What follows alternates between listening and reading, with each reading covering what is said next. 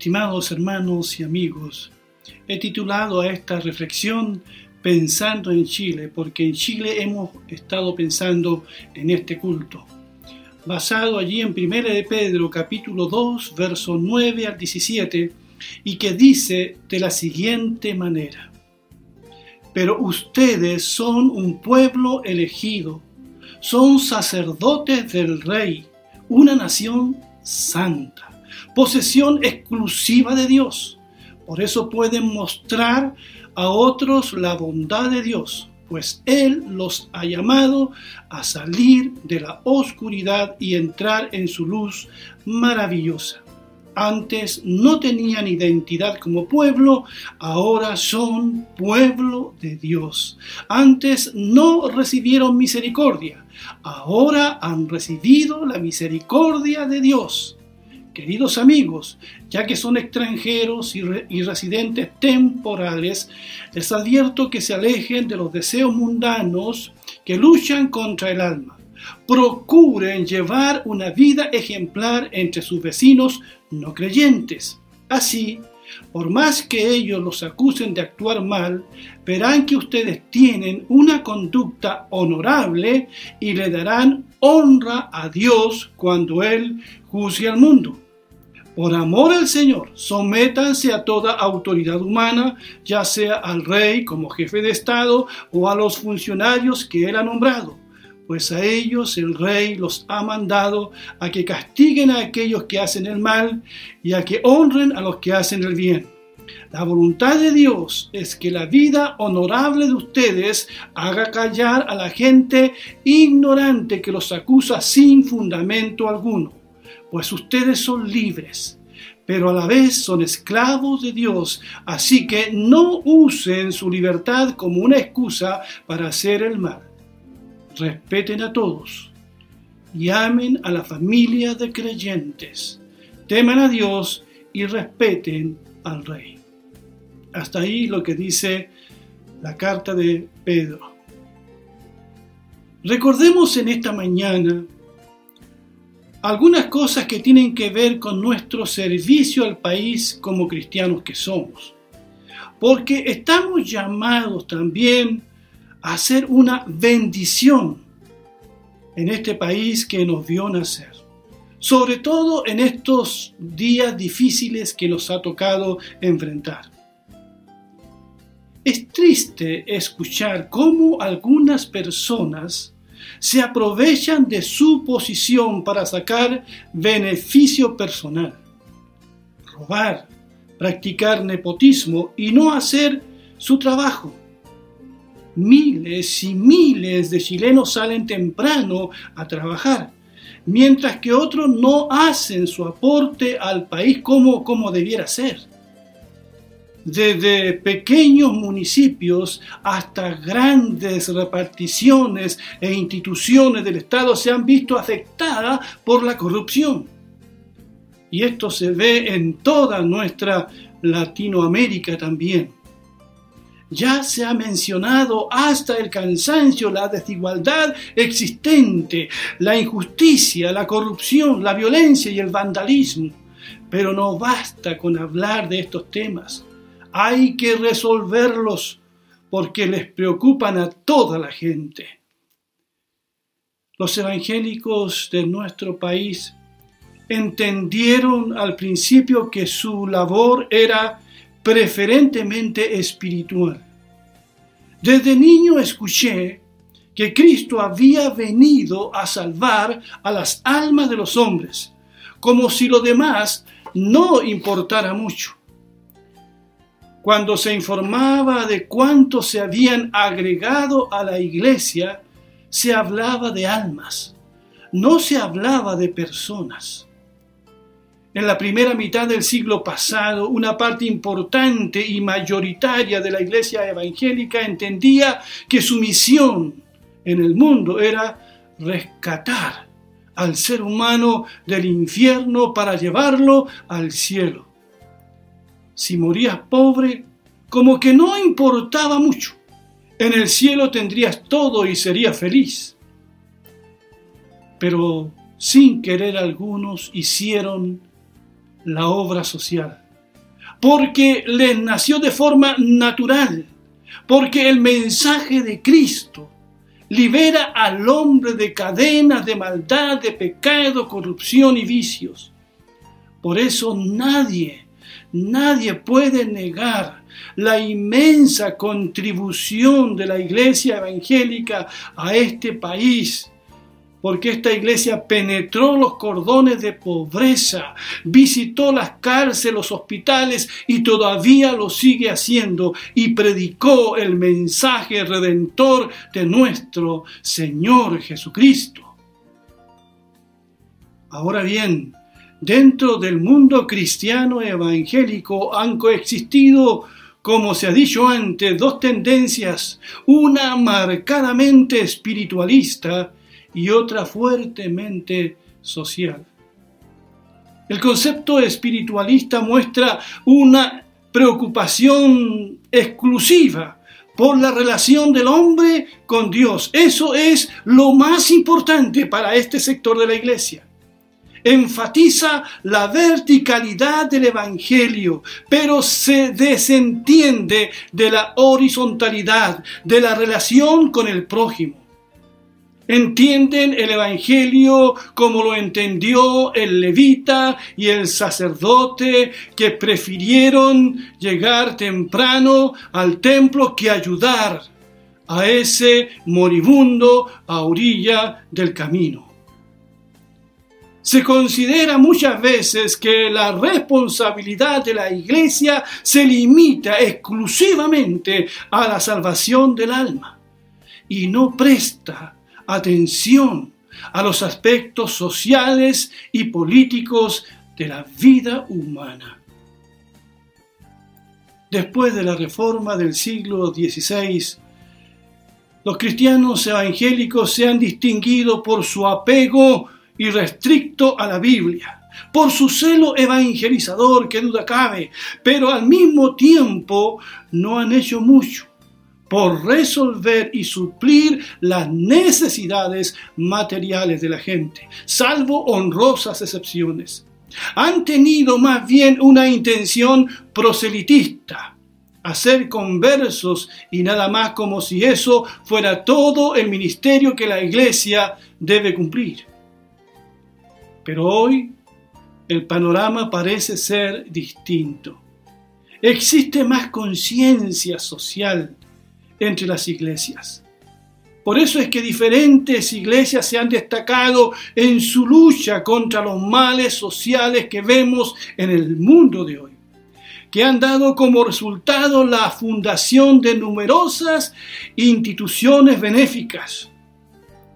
Y no pocos cristianos evangélicos conforme fueron entendiendo y accediendo a la educación formal y universitaria, empezaron también a tener otra perspectiva de las cosas, otra mirada. Una mirada más social, por decirlo de alguna manera. Pero esa proyección social debe ser siempre guiada por la palabra de Dios. De lo contrario, como alguien lo dijo, podría llegar a ser una mutilación del Evangelio como ha ocurrido. Más de alguna denominación cristiana nació con un celo evangelizador increíble y procurando el bienestar integral del hombre pero enfatizaron tanto la educación, enfatizaron tanto el aspecto social, que la cruz llegó a ser un mero adorno y no un símbolo del potente mensaje redentor de nuestro Señor Jesucristo. La iglesia debe estar ocupada ocupada en salvar al hombre total, porque Dios está interesado en la redención plena de cada uno de nosotros. Esto lo apreciamos mejor en la vida de nuestro Señor Jesucristo. El Verbo se hizo carne y habitó entre nosotros, se puso en nuestros zapatos. Y la Biblia dice que Él vino a buscar y salvar lo que se había perdido. Él vino a dar su vida en rescate por muchos. Él no vino al mundo a condenarlo, sino a salvarlo. ¿Y cómo lo salvó? Dando su vida en la cruz del Calvario. Jesucristo no es un filántropo, es un Salvador. Pero cuando uno lee el Evangelio descubre la vocación de amor de nuestro Señor, su defensa por los más humildes, se puso del lado de los más pobres, enfermos y despreciados de su tiempo. Alimentó a una multitud hambrienta. Pero este mismo Jesús dijo que no sólo de pan vive el hombre, sino de toda palabra que sale de la boca de Dios. Y también dijo que de poco le aprovecha al hombre ganar el mundo si después se termina perdiendo a sí mismo. Estimados, estimadas, ¿cómo nos cuesta a nosotros mantener este balance? la predicación del Evangelio que trae redención al hombre de su pecado y la práctica de la compasión cristiana que se traduce en obras que glorifiquen a Dios.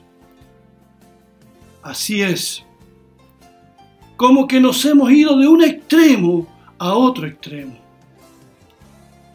La iglesia cristiana de los primeros siglos comprendió cuál debía ser su posición en el mundo, aún perteneciendo a un reino que no es de este mundo, de manera sencilla, natural, sin agendas sociales premeditadas, influyeron en el mundo de su tiempo. Debemos aprender de estos primeros cristianos que junto con predicar a Cristo como Señor y Salvador, no se negaron a ser la luz del mundo y la sal de la tierra en todos los aspectos. Porque los cristianos no somos una isla, no somos un mundo aparte, somos parte de un país al que debemos amar y al que debemos servir. Nuestra preocupación por las cosas eternas no debiera anular la preocupación también por las cosas de esta vida. Los profetas del Antiguo Testamento no tuvieron problemas en unir estos dos elementos. En su mensaje se combina el llamamiento a la reconciliación con Dios, el llamado al arrepentimiento, pero también el deber de vivir conforme a la justicia y la misericordia. Un botón de muestra es Jeremías. Allí en el capítulo 7, verso 1 al 11, dice, el Señor le dio otro mensaje a Jeremías diciendo, vete a la entrada del templo del Señor y dale el siguiente mensaje al pueblo.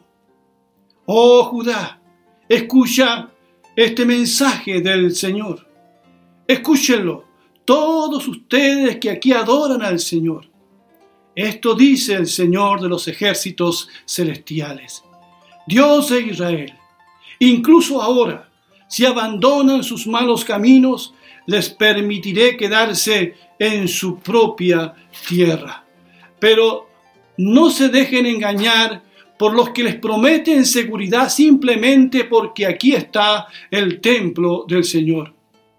Ellos repiten, el templo del Señor está aquí, el templo del Señor está aquí. Pero seré misericordioso únicamente si abandonan sus malos pensamientos y sus malas acciones y comienzan a tratarse el uno al otro con justicia. Si dejan de explotar a los extranjeros, a los huérfanos y a las viudas, si dejan de asesinar, si dejan de dañarse ustedes mismos al rendir culto a los ídolos. Entonces les permitiré quedarse en esta tierra que les di a sus antepasados para siempre. No se dejen engañar, ni crean que nunca tendrán que sufrir porque el templo está aquí. Es una mentira.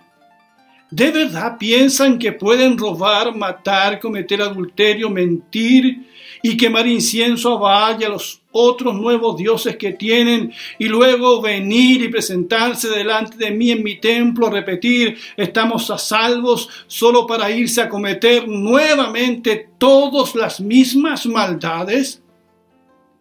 ¿No reconocen ustedes mismos que este templo que lleva mi nombre se ha convertido en una cueva de ladrones? Les aseguro que veo todo el mal que ocurre allí. Yo y el, Señor he hablado. Hasta aquí las palabras de Dios por medio del profeta Jeremías. Como ven, es un llamado a volverse al Señor. Es un llamado a la reconciliación. Es un llamado a hacer las paces con Dios, pero es un llamado también a actuar rectamente en la vida, a luchar por la verdad, por la justicia. Estos dos elementos nunca deben separarse. Todos los profetas apuntaron también a lo mismo. Allí está Miqueas diciéndole al pueblo, ¿con qué me presentaré delante de Dios y adoraré al Dios Altísimo?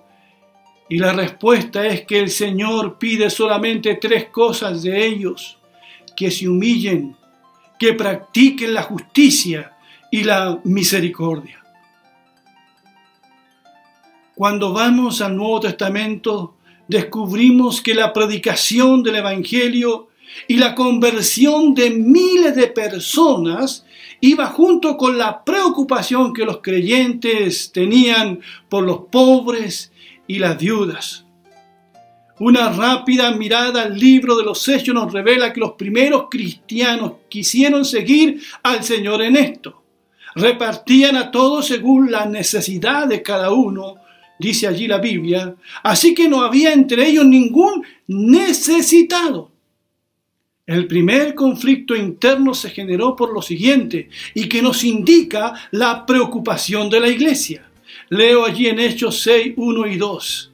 Al multiplicarse los creyentes rápidamente, hubo muestras de descontento. Los creyentes que hablaban griego se quejaban de los que hablaban hebreo, diciendo que sus viudas eran discriminadas en la distribución diaria de los alimentos. De manera que los doce convocaron a todos los creyentes a una reunión. Dijeron, nosotros los apóstoles deberíamos ocupar nuestro tiempo en enseñar la palabra de Dios y no en dirigir la distribución de alimentos. Aquí vemos las dos tareas que la iglesia hacía en ese tiempo y la hacía muy bien.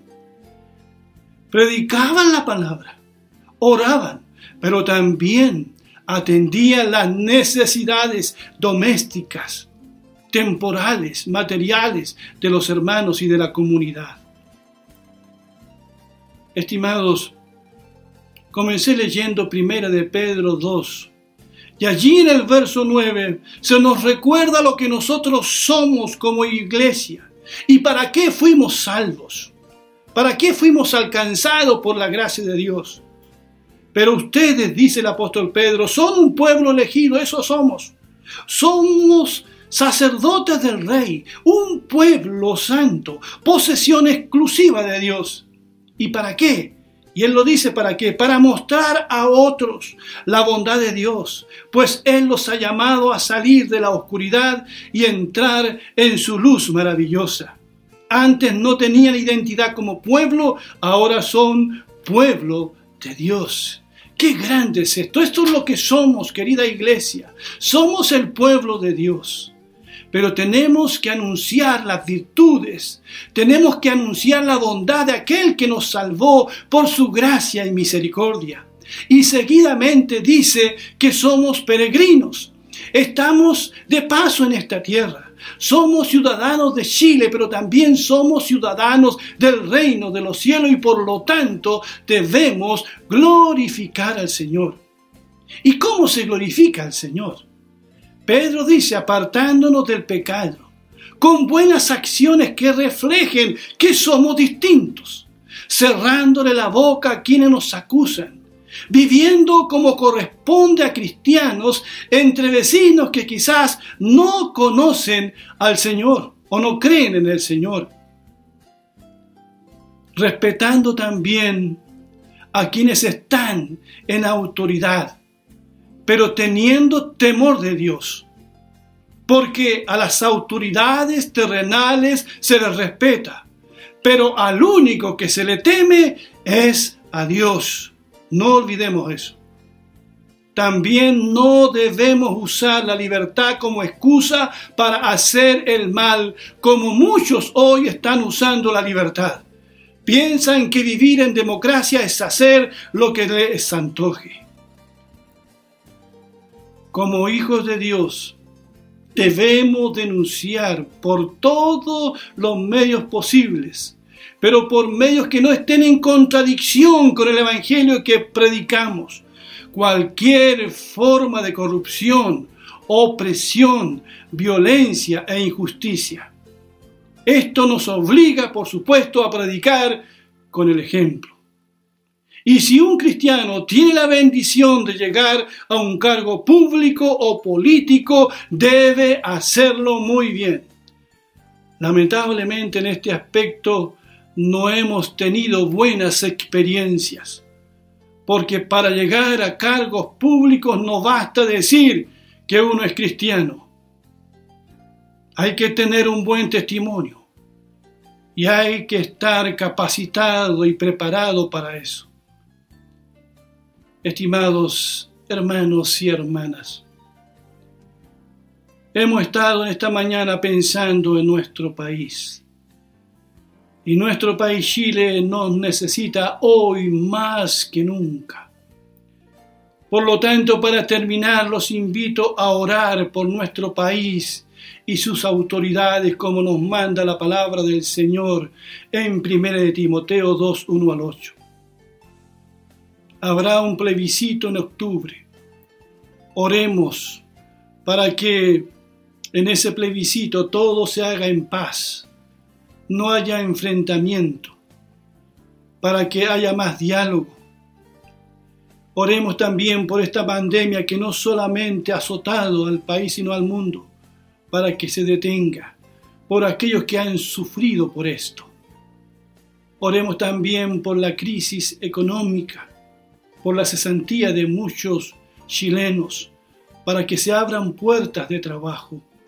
Oremos por la paz en la Araucanía. Oremos por la paz en nuestro país. Y desde la posición que tengamos, sirvamos a Dios en el prójimo de la mejor manera posible. Construyamos también familias que sean una bendición al país.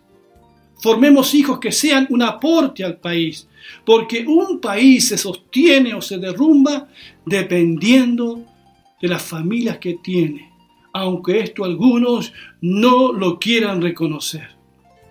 Y también los invito a predicar con mayor urgencia el Evangelio de nuestro Señor Jesucristo, que es la única esperanza para este mundo.